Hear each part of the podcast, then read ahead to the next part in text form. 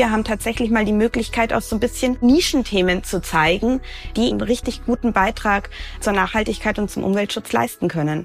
Wir bauen sowohl eine E-Rikscha als auch eine solarbetriebene und mit E-Tron-Modulen gepufferte Ladestation, die es dann ermöglicht, Grünstrom zur Verfügung zu stellen, der direkt vor Ort auch produziert wurde. Wir sind Audi. Der Mitarbeiter-Podcast mit Brigitte Teile und Axel Robert Müller. Hallo ihr Lieben. Willkommen zu einer neuen Ausgabe hier im Mitarbeiter-Podcast, in dem wir zum einen klären, warum Audi an einem Festival in Berlin teilnimmt. Und zum anderen, warum die Vieringe was Neues am Start haben, aber mit nur drei Rädern. Ja, ich sehe ihn. Ich sehe ihn, euren Gesichtsausdruck, und zwar von meinem geistigen Auge. Was? Wie? Wo? Was? Was? Was? Was wollen Teile und Müller da sagen? Wir lösen auf. Es geht um das Green Tech Festival in Berlin. Startet jetzt am 22. Juni am Flughafen Berlin-Tegel. Und auf diesem Festival wollen die Veranstalter und Teilnehmer einen Blick in eine grüne Zukunft werfen. Tanja Sori vom Audi Event Marketing. Sag mal, wenn es um Zukunftsvisionen geht, ist Audi ja immer am Start, aber warum ist gerade dieses Festival für die Vierringe so interessant?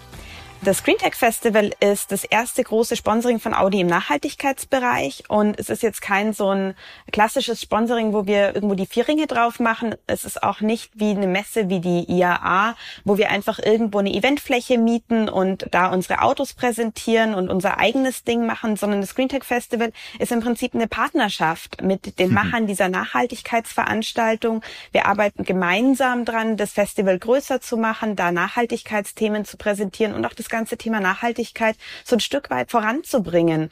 Und deshalb ist es, finde ich, eine sehr besondere Veranstaltung für Audi. Mhm. Ja, auch die Location ist ja super, ne? So der, ich sag mal, ausgemusterte Flughafen Berlin-Tegel.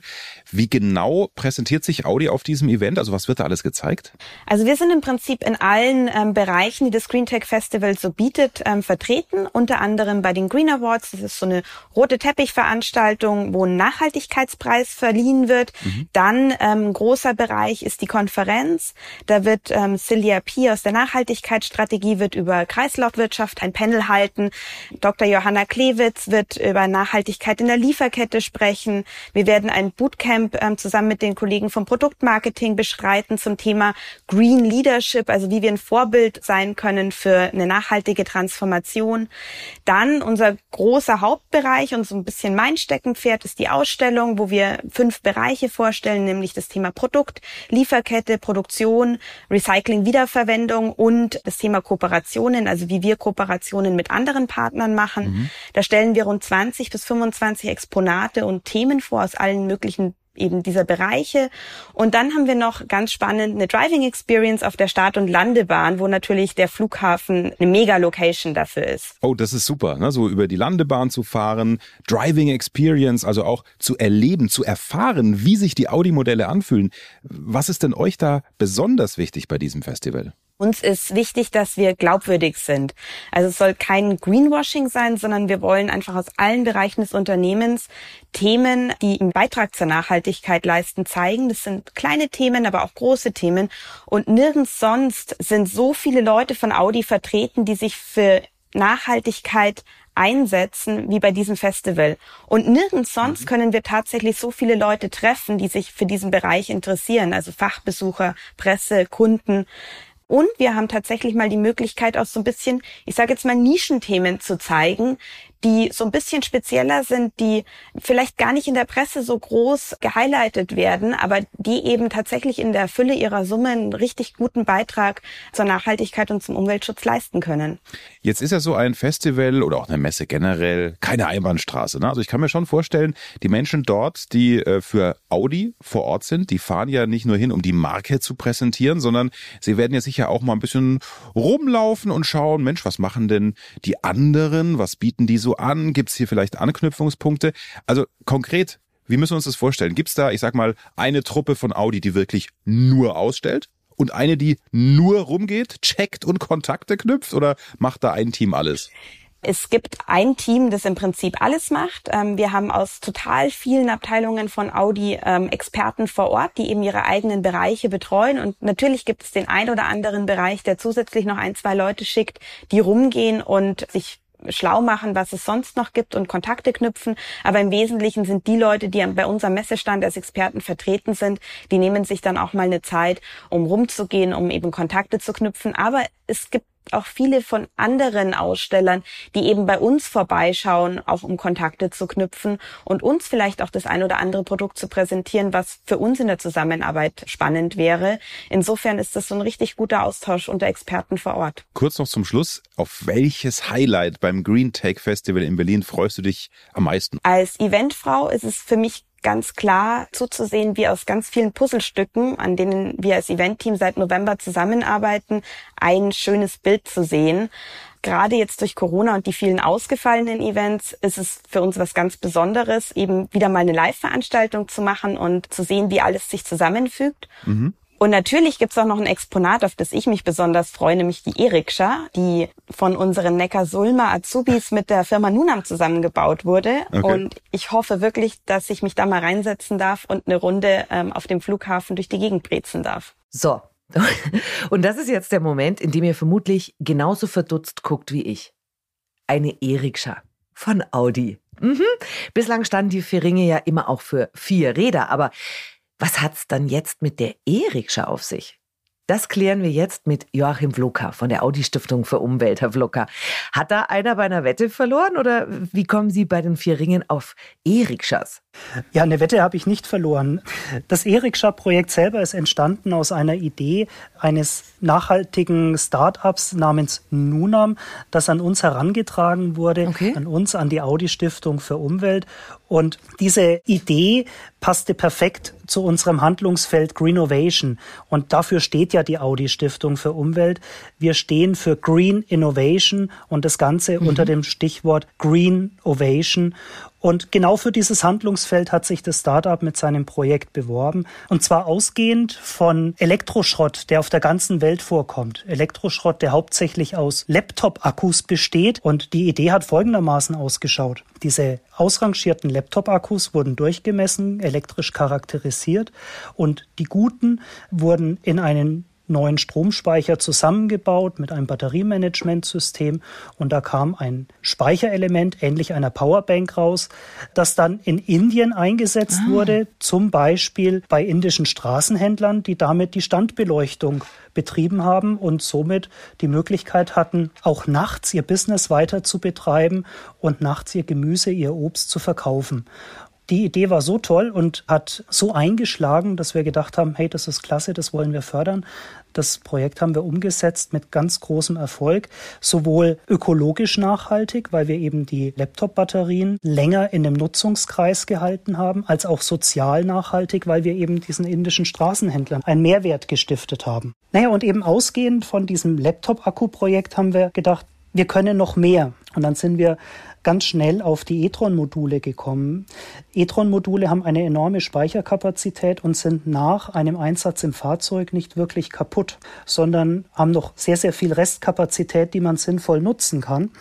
Und Nunam hat aus diesen e-tron-Modulen stationäre Speicheranwendungen gebaut, die in Indien wieder eingesetzt wurden und die waren natürlich deutlich größer dimensioniert als das, was auf den Laptop-Akkus basiert hat. Der erste Anwendungsfall war ähnlich geartet. Dort wurde ein Nanogrid, also ein kleines Stromnetz, eine kleine Stromanwendung stabilisiert, die Straßenhändlern wiederum Licht gespendet hat über Nacht, aber nicht eine Speicherbox für einen Händler, sondern ein e-tron-Modulspeicher für einen ganzen Straßenzug mit bis zu 50 Straßenhändlern. Und diese Idee haben wir dann immer weiter ausgebaut, haben neue Anwendungsfälle gesucht und waren dann bei einem Community Center in Indien.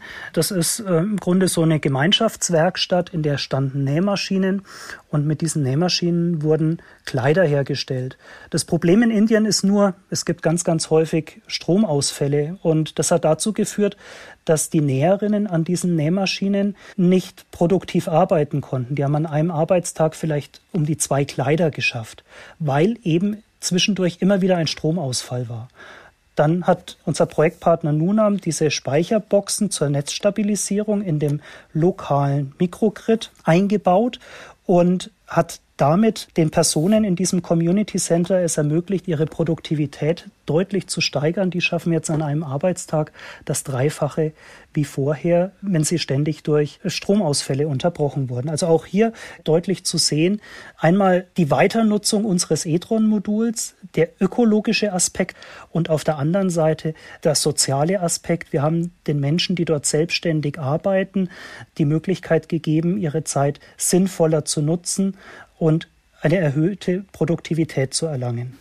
Also Sie haben uns da jetzt schon sehr beeindruckende Beispiele genannt. Äh, wenn wir jetzt auf die E-Rikscha kommen, dann brauche ich jetzt nicht fragen, ist das eine PR-Idee äh, für das Green Tech Festival, sondern ist das was, was Sie dann wirklich in einer größeren Produktion auch machen wollen bei Audi? Nein, ein PR-Gag ist das ganz und gar nicht. Ich sehe das als deutliche Weiterentwicklung dieser stationären Anwendungen. Unsere e-tron-Speichermodule sind so leistungsstark, dass sie eigentlich auch im Second Life zu schade sind, um nur stationär genutzt zu werden. Mhm. Deswegen deswegen wurde die Idee entwickelt, wir können doch auch eine einfache mobile Second Life Anwendung entwickeln und sind dann dazu gekommen, dass wir eine E-Rikscha bauen. Einmal natürlich die Rikscha als Symbol für Indien, dort nicht wegzudenken aus dem Stadtbild, sowohl für die Personenbeförderung als auch für die Warenbeförderung und eine mobile Anwendung perfekt passend für die Umweltstiftung von Audi. Wie kann ich mir das vorstellen? E-Rikscha Motor vom Audi e-tron. Wie sieht das aus? Naja, der Motor wird nicht genutzt, sondern der Motor, der bleibt schon äh, in der Rikscha. Das ist ein normaler Elektromotor, der dort auch in E-Rikschas in Indien standardmäßig zum Einsatz kommt. Allerdings immer in Kombination mit einer Bleisäurebatterie, die relativ wartungsintensiv ist, äh, schnell altert und dann auch nicht unbedingt umweltgerecht recycelt oder entsorgt wird. Hier haben wir es eben geschafft, mit diesem e-tron-Speichermodul die Reichweite dieser Rikscha deutlich zu erhöhen und auch das Batteriewechselintervall deutlich zu erhöhen, so dass ich quasi eine wartungsfreie E-Rikscha habe, die in Indien fahren kann. Jetzt haben wir ja durchaus in Deutschland auch schon das Problem, dass wir nicht flächendeckend Ladesäulen stehen haben. Da stelle ich mir jetzt in Indien ganz extrem vor. Wie sieht's denn da aus? Also gibt's da an jeder Ecke eine Ladesäule oder wie funktioniert das? Nein, ganz und gar nicht. Deswegen werden wir es nicht bei einer bloßen E-Rikscha belassen, sondern wir gehen auch den Weg, dass wir eventuell sogar in einem Third Life die e-tron-Module in einer solarbetriebenen Ladestation verbauen. Das heißt, wir bauen mit dem Startup Nunam sowohl eine E-Rikscha als auch eine solarbetriebene und mit e-tron-Modulen gepufferte Ladestation, die es dann ermöglicht, den Nutzern der E-Rikscha Grünstrom zur Verfügung zu stellen, der direkt vor Ort auch produziert wurde. Und das macht gerade in Indien besonders viel Sinn, da dort die Sonneneinstrahlung deutlich größer ist als bei uns in Deutschland. Damit habe ich mit weniger Solaranlagenfläche eine deutlich größere Ausbeute und kann eben die Rikscha sehr gut dort laden. Das ist toll, was Sie da planen. Ich finde das Ganze, ich bin, ich bin schwer beeindruckt gerade. Ja, unsere Azubis waren auch so beeindruckt von diesem Projekt, dass unsere Azubis auch eine solche E-Rikscha bauen wollten. Und das ist genau die Rikscha, die jetzt am Green Tech Festival präsentiert wird. Ah. Dieses Showcar Rikscha der Azubis wurde inspiriert durch das gemeinnützige Projekt der Audi Stiftung für Umwelt. Und die Azubis haben den Ball aufgenommen und haben ganz viel Hirnschmalz, ganz viel Engagement, ganz viel Initiative in ihr Projekt gesetzt und haben obendrein sich mit unserem Startup, mit Nunam vernetzt und haben dort interkulturelle Zusammenarbeit wirklich hautnah erleben dürfen in dem Themenfeld Elektromobilität.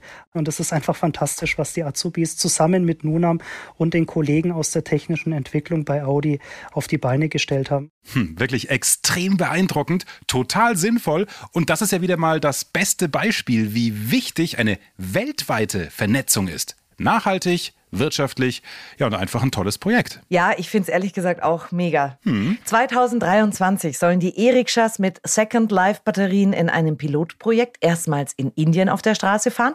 Das war also jetzt quasi schon mal ein Blick in die Zukunft mit euch. Was ihr aber jetzt schon nachlesen könnt, ist, wie die Produktion der Showcar E-Rikscha von den Azubis in der Kasulm abgelaufen ist. Welche Herausforderungen die in den letzten Wochen und Monaten gemeistert haben, wie die Kommunikation mit Nunam in Indien geklappt hat. Das alles steht im Audi MyNet. Ja, und noch mehr Infos zum Projekt findet ihr auch unter www.audi-mediacenter.de. Wir hören uns dann wieder zum Monatswechsel mit einer neuen Folge unserer kleinen Nachhaltigkeitsserie bei den Vieringen. Euch bis dahin eine gute Zeit. Und wie immer zum Schluss, passt gut auf euch auf. Macht's gut, ihr Lieben. Schnell informiert. An jedem Ort. Zu jeder Zeit. Nehmt uns mit. Egal wann, egal wie, egal wohin. Der Mitarbeiter-Podcast.